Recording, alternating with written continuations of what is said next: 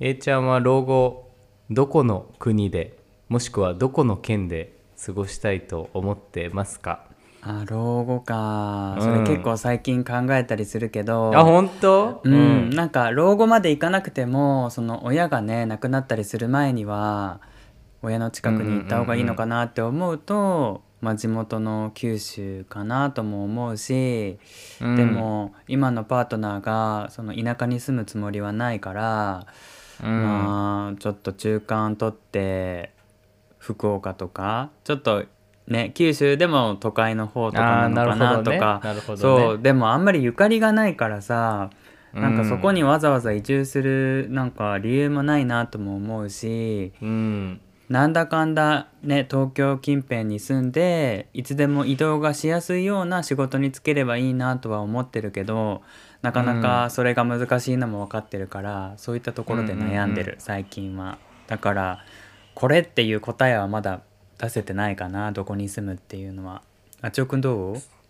俺もさそれと同じでこの前ちょうどそのゲイの先輩カップルとまあ話す機会があった時に、うんうん、俺ら老後はそのお互いどっちか外国人だからその自分の国に帰ろうと思ってるんだっていう話をしてて、うんうんうん。でまああっちよとあれはどうすんのみたいな話になった時に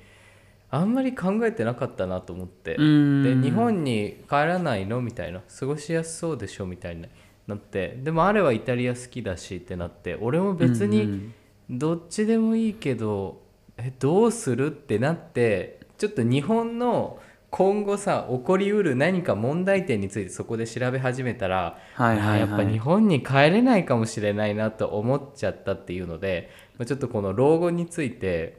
こうゲイカップルとしての老後についてちょっと今日は語っていきたいなと思いましたっていう、はい、ところ。そっかそっか。あのね6月にゲイと老後っていうような話もしたけど、まあその時よりはなんだろう自分自身の話にね今回は近いかなと思うんだけど、あちおくんが実際に悩んでこう感じたことについて話していくっていうことだよね。はい、はい、はい、それでは参りましょう。一番甘くて。まずいもの。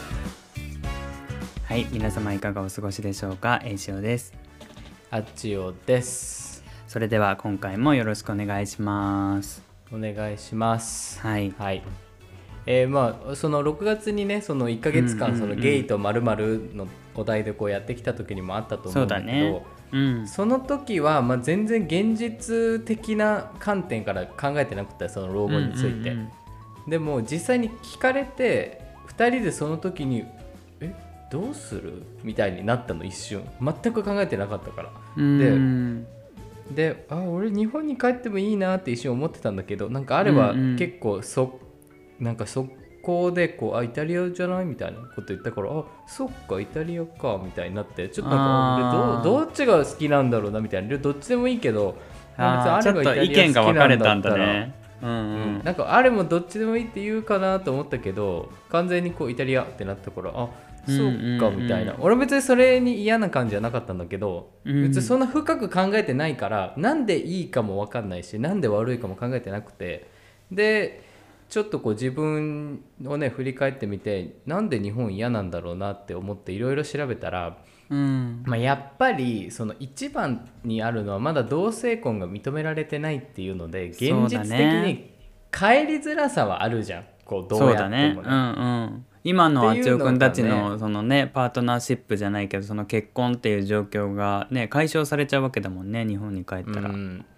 まあそれはまああるなと思ったんだけどじゃあもっと先の未来、自分が60とか70になった時に、うん。なんか日本で老後を過ごすってどんな感じなんだろうって考えていろいろ調べると、うん。こう出ましたよこの2025年問題2035年問題2040年問題っていうのがこうバーンとワードとして出てきて、でこう見ていくたびにいやちょっと厳しいかもなみたいな。えー、どんなことが待ち構えてんだろでちょっと調べたのよ。で、うんうんうん。この気になる気になる。20253540が何なうのかで調べ10たら。年ごとにね。うん。そう。でまず2025年問題ってもう俺らの間近に迫ってる問題なんだけど。そうだね。まああと数年後だもんね、うん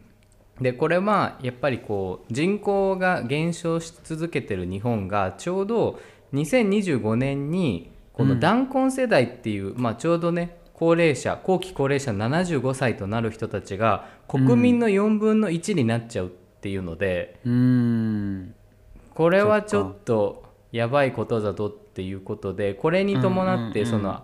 まあ、社会保障のね料金が増大したりだとかあと空き家とかマンション問題とか、あと介護の問題人手不足の問題っていうのがここでドーッと押し寄せてきて、うんうんうん。このもともとイノベーションとかさ新しく何かを生み出す力のある若者が全部そっちのなんだろうな高齢者を助けるための力にこう向かってしまうことで日本もまあ人口減ってるしイノベーションも減って、どんどん衰退していく、まあ、初めの年になるんじゃないかっていうのがこの2025年問題として挙げられてるんだよね。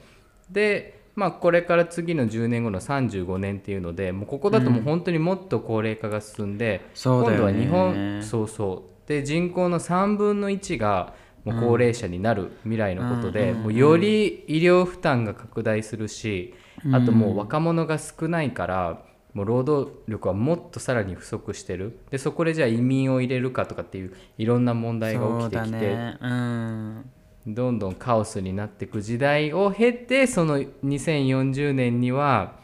あのねこれ数字見るとちょっとびっくりしちゃったんだけど、うんうん。あの2500万人が75歳以上になって、でうん。その人たちを支える20代から4 64歳の人たちが5500万人にまで達するっていうことで、うん。あまりにこの20代から64歳の幅がさ5500万人って少なすぎてうんうんなんかうん。俺はこれを見た時にあ俺自分介護される立場だけどこんなに若者が少ないし社会保障とかさ保険料が上がってる時代に生活できるかなとか快適に老後過ごせるかなと思ったらそうだね。もちろんゲイカップルとしてっていう話もあるんだけど、うん。それ以外に自分たちの生活の快適さを考えた時に本当に快適なのかなみたいな。例えば田舎に住みたいって思っても田舎に人がいなかったら年寄りじゃ住めないしみたいな、うん。じゃあ嫌でも都心に移らなきゃいけないけどそしたら家賃高いだろうし、ね、物価も高いだろうしってなった時にいやどうするよって考えたらなんか若者が少なくなってる日本にわざわざ老後帰る必要ってあるのかな。もちろんね精神的なつながりだったり自分の生まれ育った国っていう愛着もあるからそういうのもね、こう見ないで決めることはできないんだけどただその快適さと社会国としての現実的な問題を見た時に俺どうしたいんだろうなっていうのをこうぼんやり考えちゃったんだよねその質問された後から。うんうんうんっていうのでちょっとこの1週間老後どうしよっかなみたいなのを悩んでたっていう。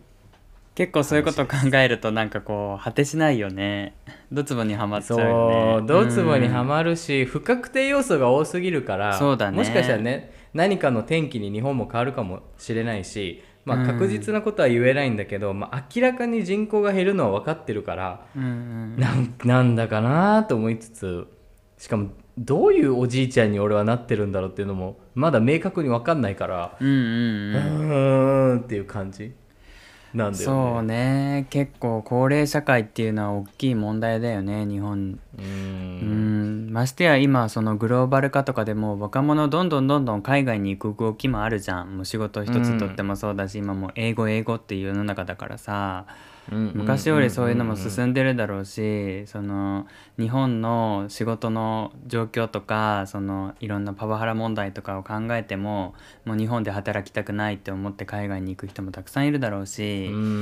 ね。なんかただでさえそのね介護をする若者少ないのにどんどんどんどん日本から出ていっちゃうっていう状況もあるだろうからなんかさらにそれが加速していくイメージはあるよね恐ろしいうね。それに俺が今イメージしてる日本って例えば牛丼屋入ったら全部温かくて安くて、ホスピタリティもあって水もタダで出るし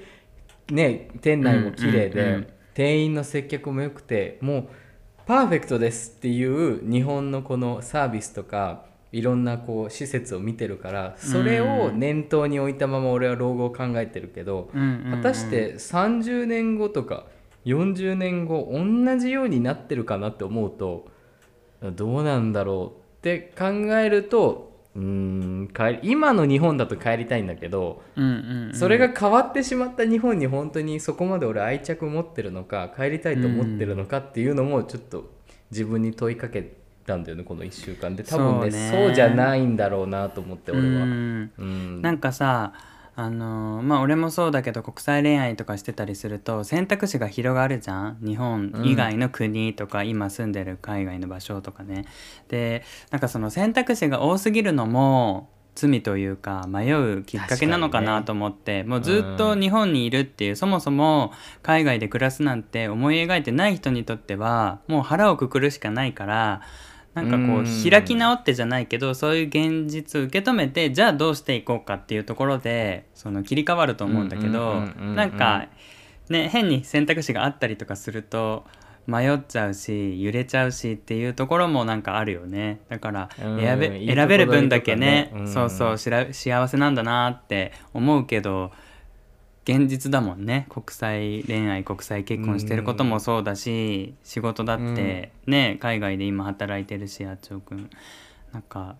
考えるよね。いろいろ。俺も考えるもんだって。うん。もうしかもこの家族が残したさ家とか土地とかも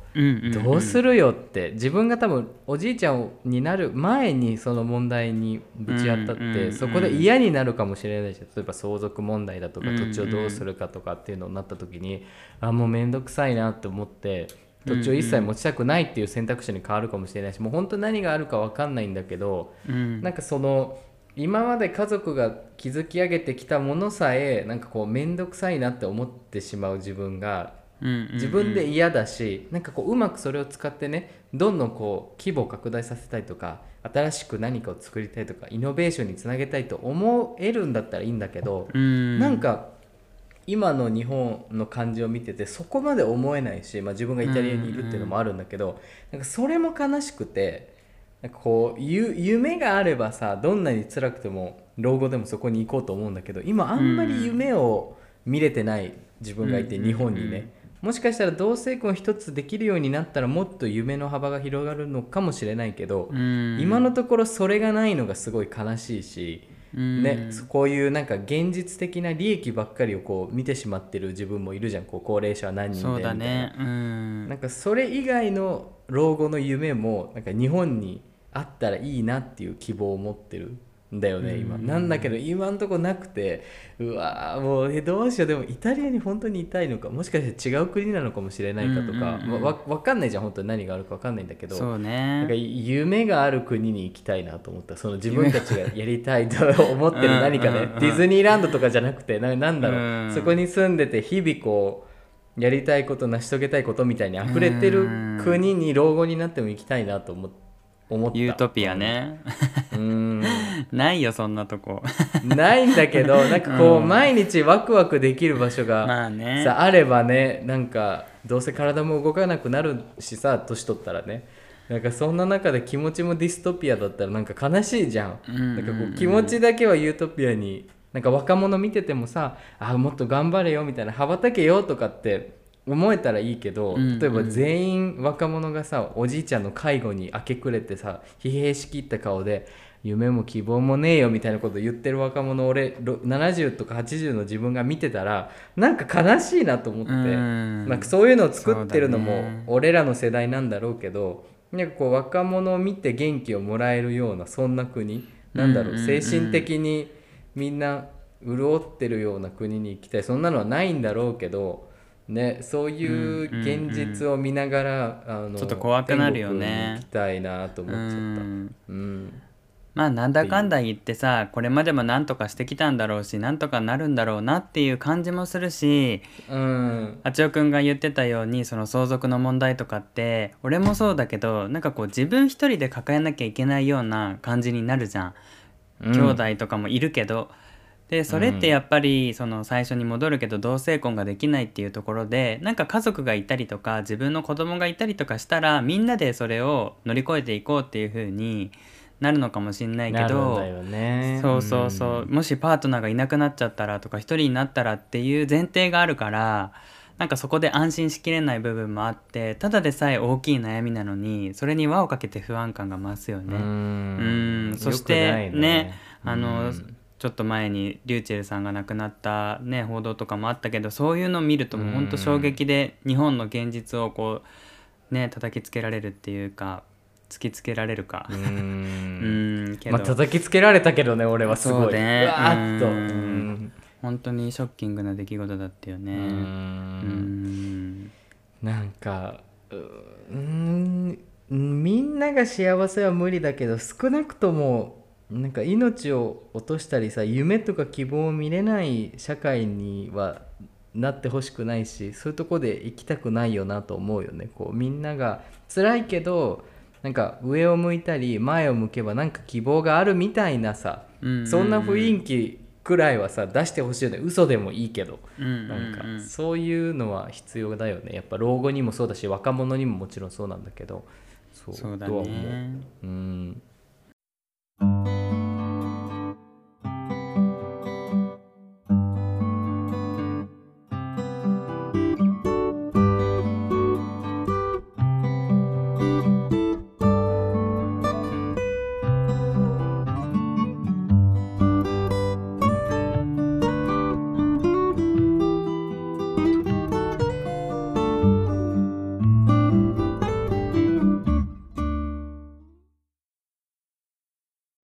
ここからはうまいもんジャーニーのコーナーです。世界中にあるうまいあれこれを我々の独断でご紹介いたします。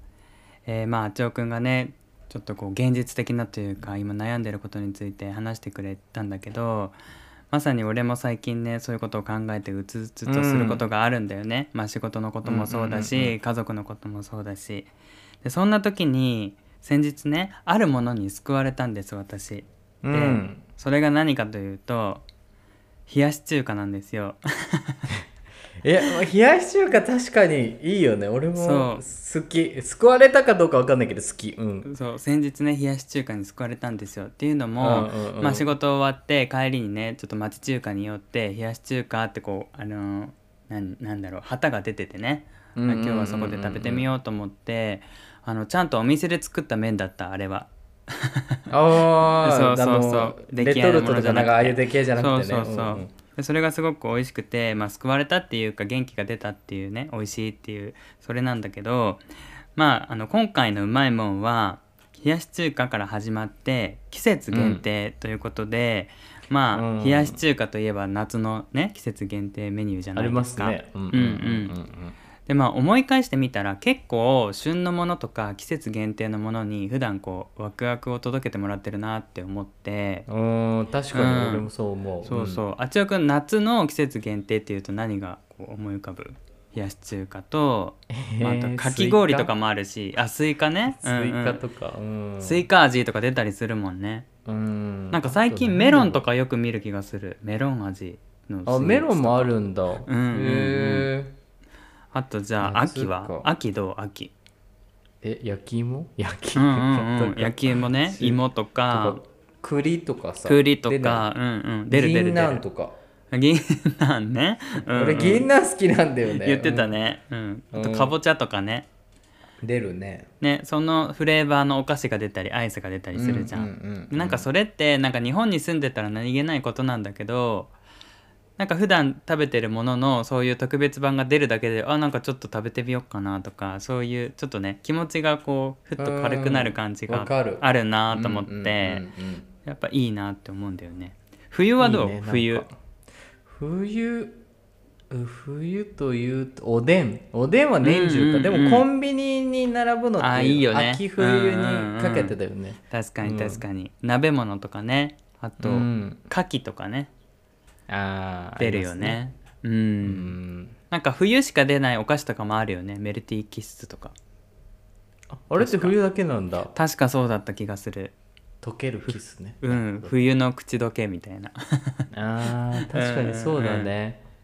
でね俺春の季節限定考えてみたんだけど桜しか思いつかなくて確かあっちおくん桜はあんまりって言ってたじゃんだからなんかあんまりそうあんまりそこをねなんかこう今回はプッシュしないようにしようと思ってなんかあるかな？あるかな？春の。さ春。ねなんか春は味っていうのもあるけどなんか花がいっぱい咲いたりとかそのカラフルな感じはあるよね、パッケージがちょっとこうカラフルになったりとか。冬の次だからやっぱり、食べ物はいうん、明るくなるイメージはあるかなと思って、うんまあ何確かにね。野菜とか野菜とかもいっぱい取れ出すしまあフルーツだよね。フルーツがたくさん出てくるよねいちごとかね。いちごか。いちごフレーバーか。ね、ああいちごね。うん。うんうん春確かに考えたらそこまでインパクトあるのないね桜以外でね、うん、そうね。あとなんだろうな。まあひな祭り系とか。なんか結構日本ってこうイベントに結びつけてるのも多いよねその時期の。だけどさ春ピンク以外のイメージが本当になくて、うんうんうん。ピンクっぽいピンク感じのイメージあるある。があんまりうあるん。ね、そうそう。きっでとあるんだなんかそうやってさ、うん。考えていったら季節限定ってやっぱ四季を感じられるのがいいなと思ってそれってやっぱ日本ならではだと思うし、うんその食べ物の話してきたけどさそのもともと例えば冷やし中華も最初から日本にあったわけじゃなくって中国とかから伝わってきたものだと思うんだよね、ああいう麺とかラーメンみたいなものって。あとカレーライスとかもそうだと思うけど。でそれをなんかこう食べやすいように日本の食文化に合わせて変えていって冷やし中華ができたっていうのをなんかたまたまこの間テレビ番組でやってて。で、うん。なんか中国人で日本に住んでるんだけどもう冷やし中華見ただけで嫌だから食べたことがないみたいな人が出てて、うん。で食べてみたら美味しいみたいなハマるかもとかって言ってて。あとは、冷製パスタ？コンビニで売ってる冷たいパスタあるじゃんあれも なんかうん。イタリア人がなんかインタビュー受けててなんかパスタを冷ますなんて最悪だみたいな、じゃあどうだみたいな、うん。イタリア人からしたらありえないって言ってたんだけどなんかその人も食べたら「おういけるいける」みたいな。でもこれになんて言ったかなナッツだったかな？何かをこう,、トッピングするともっとなんかフレーバーが良くなっていいと思うみたいな。なんか言ってたけ小ど賢しいわ、うん、そうそう。なんか結構日本ってそういうのあるじゃん。なんか我々国際恋愛してたら思うけど、なんかこうアイスコーヒーはじゃあどうだとかさ。結構うん。日本ならではのアレンジしてて、外国人からすると抵抗あるけど意外と美味しいものとかあるよね。あるねあるね、うんうん、だからまあそういうのも含めて季節限定とかっていいなと思ってちょっと今回はうまいもんとして紹介させてもらいました。まあでも確かにいいよね。そうなんか日々の刺激というか別うん。にその季節限定をのために生きてるわけではないけど、うん。それがあるとあなんか日々のい彩りになるよねうん、なんかそれを楽しみにしてる人もいるだろうね、あもうすぐこのシーズンだみたいな、年に一度のあれが買えるとか思ってる人もねいるだろうしそれも素敵だなって思うんだけど、なんか俺あんまり意識はしてないんだけどふとスーパーとかコンビニとか行った時になんかこうね惹かれるっていうかあ買ってみようかなみたいな。で食べたら美味しいっていうことがあったりとかして、うん。なんかささやかなことなんだけどそういうのに元気をもらったりするなと思って特に夏はね。ねなんかいろいろ特殊なものが出たりするなっていうイメージがあったのでちょっと紹介しました、うん。いいね。イタリアとかはそういうのあったりりする？あんまりないのかな？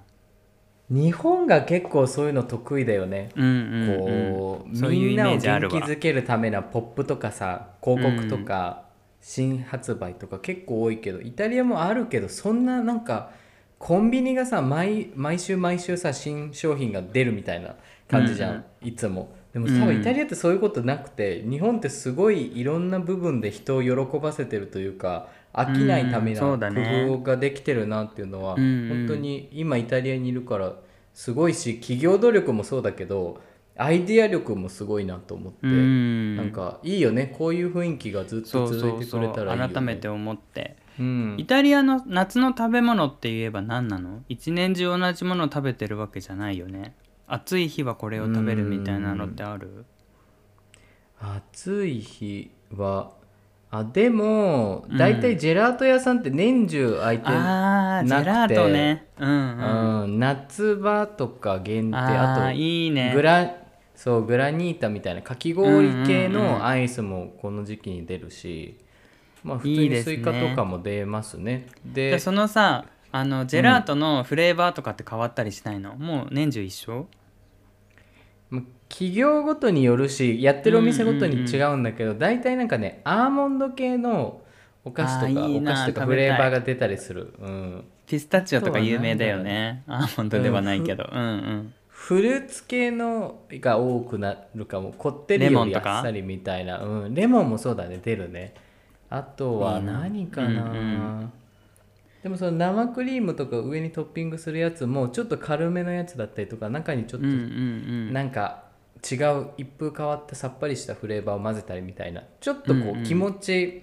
涼しくなるのは出てくるけど、まあ、大して変わんないんだけどね。でもちょっとそこだけ味が変わるとか夏場だけ新しい味が出るっていうのはあるかも。うん、そうね。なんかお聞きの皆さんもせっかくだったらねイタリアのこう夏の様子とかも聞きたいかなと思ってちょっとね質問してみたんだけど。もしなんか今後あちおくんのこそうね。う気づきがあったら、なんか我々もさやっぱこう慣れてしまったじゃんこの国際恋愛の感じに。だからねそうだね。こう新鮮だったこともななかなかこう気づかなくなったりとかしてるんだけどちょっとこう意識してアンテナを張っていきたいなってこう改めてそうだね。うんうんう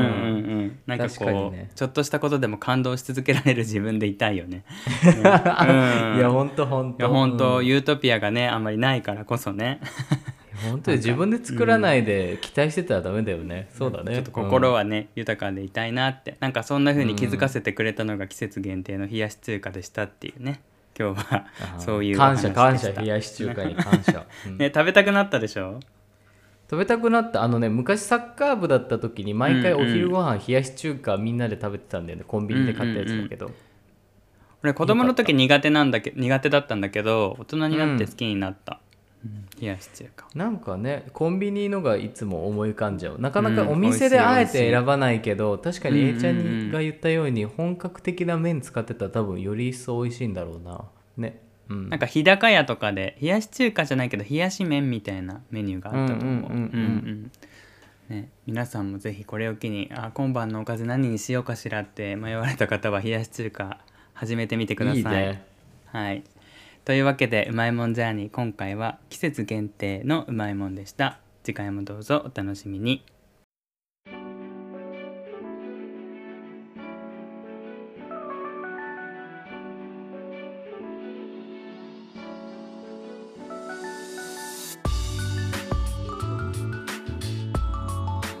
ここまでお付き合いいただきありがとうございました今回は老後のお話だったりあとは季節限定のことについて話してきましたが、うん。なかなかねちょっとこう真面目な話だったかなと思うんですがいかがでしたか？振り返ってみて。まあ冷やし中華が A ちゃんあのはお話の中で進化してきたっていうのもあるけど、俺らも うん。老後にかけて進化しなきゃいけないなと思って俺今そういう老後み日本はどうなるんだろうみたいな変えない立場で言ってるけど、自分が変える立場になることも考えなきゃいけないなというか冷やし中華が中国から来て、日本のスタイルに変わったように、俺らもちょっと老後進化させなきゃなっていうのは思ったその喜びをね、うん。みんなに与えられるような老人になりたいというかでちょっといい なそこまでなんかよくわからないいよくわからないけど合言葉は冷やし中華っていうことで。そうそう進化しなきゃいけないんだよね、年そうね取っても進化しないといけないね、うん。そう。自分たちを適応させていくっていうね、うん。そうそうそう。っていうのは感じました、冷やし中華から。こう冷やし中華に救われたね。うん救われた。うん、はい。それではお知らせですうままずでは皆様からの質問やトークテーマのリクエストそしてご感想をお待ちしております。概要欄のリンクからうままずポスト経由でもしくはメールアドレスうまくてまずい gmail.com から気軽にお寄せください。最後に1通お便りをご紹介いたします。はい。先月 Spotify で見つけてお二人の話にすごく共感できるなと思ったりいろいろな視点からお二人の考えも聞けるので楽しく聞かせてもらっています。塩巻いてこの方もバックナンバー全部聞かせてもらってます。本当にわかるわかるって感じで同じ気持ちの人がいるだけでちょっとスッキリできるので好きです。ありがとうございます。ねストレートでね。いや 俺も好きよ塩巻いてこう、うん、大好き。あいやいや多分馬まずのことをね言ってくださあいやって。るのかな塩巻いてこのことあそうなののそうなの。まあどっちにしてもありがたいですね。ありがとうございます、えー3年前に結婚して夫が外国人なこと元保育士で福祉の職場にいたのと93年生まれでお二人と同じ年代なことそして栄翔さんと性格が似てるように思うのですごく親近感が湧いていますあちおさんのさっぱりした部分も自分に似た自分,、えー自分に似た部分があり話を聞いてて面白いです。文章でうまく伝えられないのが難しいのですが、えー先週の水曜日にリリースされた収録のことでお伝えしたいと思いメッセージを送ることにしました。えー石尾さん体調どうですか？あおかげさまでだいぶ良くなりました。ありがとうございます。えー私は、えー私が以前に何度か体調を崩した時に似ているので心配です。私はずっと子供に関わる仕事をしていたのですが大人の人間関係が嫌で転職も何回何回かしました、えー最終的に一人で働いた方が責任は重いけど楽だと思ったのでフリーランスでベビーシッターを始めました。すごいね。フリーランスでベビーシッター、ねえすごい。うん。うん一人一人とゆっくり丁寧に関わることが楽しくて需要も大きかったのでたくさんの親御さんに依頼をいただけたのですが求められることを一生懸命やりすぎて自分を犠牲にしてもそれがいいことだと思っていて働きすぎて最終的に体調を崩して自己免疫疾患という難病になってしまいました。えーちょうどコロナで騒がれ出した時にこの状態になりずっと家にいる時間いろいろ考えました、えーそれから今までの3年間、え寛解してもまた症状が出たりを繰り返していろいろ自分と向き合った結果周りの目を気にしたり人に優しく自分が我慢すれば平和に収まると思って自分の気持ちを大事にしてこなかったから体が脳って言ったんだなってことにようやく気がつき考え方や認知の癖などに気づいて少しずつ変えていくことに今取り組んでいます。ヨガや瞑想マインドフルネスは特にやってよかったなって思ってます。自分の話を長々としてしまったのですがお伝えしたいのは本当に体にサインが出ている時は結構来てる時だと思うので自分のことを一番に大切にしてください。自分の心の中にあるお花に水やり忘れないでください。一回枯れてしまったら元に戻すのにすごく時間がかかるし場合によっては私のようにいい意味でも悪い意味でももう元には戻れないから新しく種をまいて一からやるしかないのですが私は今思うと何度も体調に限界の兆候があったのに無視し続けてしまったので強制的に休むようにこんなことになったと思っています。生活のことや不安あると思いますし簡単に私のような説得力のないリスナーが言えることじゃないのかもしれないですけどそんなことないですよね。すぐ辞めるもしくはしばらく休む、えー次の仕事を見つけられたら辞めるとかでもいいのではないかなって思います。本当に本当に自分のことを大切にしてください。繊細で優しいってことは小さいことにも気づけて鈍感な人、えーよりも幸せをたくさん感じることができてすごく魅力的で素敵なことだと思うけど世の中それにつけ込んでくる人もいるのが現実です。自分の元々のいいところも忘れないように残しつつちゃんと自分の気持ちに気づいてあげて自分を守ること自分に優しくすることも大切ですよね。いつも周りに優しくしているのと同じように自分にも優しくしてあげてほしいです。まとまらなくてごめんなさい。あちおさんと栄翔さんのママズラジオこれからも楽しみにしています。ということで長文をいただきました。なんかこんな風にあったかいお便りをいただくとあのまあ仕事でね元気をなくしてるっていうのももちろんね、日常生活の中であるんだけどやっぱりそのポッドキャストっていうものを考えた時にやっぱりいろいろ考えるんだよね。うん。うん。だからそういった面でもすごく励みになるし、うん。まあ、聞いてくださってる皆さんがいるんだなってことを改めてこう立ち返らせていただくのでそういった意味でも本当にあの元気づけていただきました。ありがとうございます。八尾くんはなんかどんな風に感じました？うん。もうこう自分たちとさ共感してくれる人がいることがいるそういう人がいるということを知れてる知れうん。もうダメだ日本語をが分かるだけで嬉しいというか 横のつながりがで当きるのは本当に、うん、嬉しいこと。幸せだよね。ううん。んなんかさそういう風に思ってもさスルーしちゃったりとかさ俺らも日常生活でそうだけど、やっぱり声をかけるっていうところまでなかなかいけなかったりするじゃん。いかないね、うん、だけどこうやってこう文字にね起こしてこんなに長文で寄せていただいたっていうのは本当にその方の時間とか労力も割いてるわけだから、やっぱりちゃんとね真摯に受け止めて自分も元気にやっていかなきゃいけないなって思うよね。うん、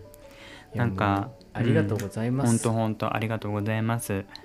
あのこれからもこうね満足していただける番組になるようにあのまああのふつつかものですが、力が及びませんが。結婚結婚結婚する前っぽい、はい、はい、ちょっとね頑張っていきたいなと思いますので頑張よろります。しくお願いします。お願いしますはい、一番うまくてまずいもの今回はここでお別れとなります。また次回お会いしましょう。ここまでのお相手はえいしおとあちおでした。本日も皆様にとってのうまいものがまた一つ見つかりますように。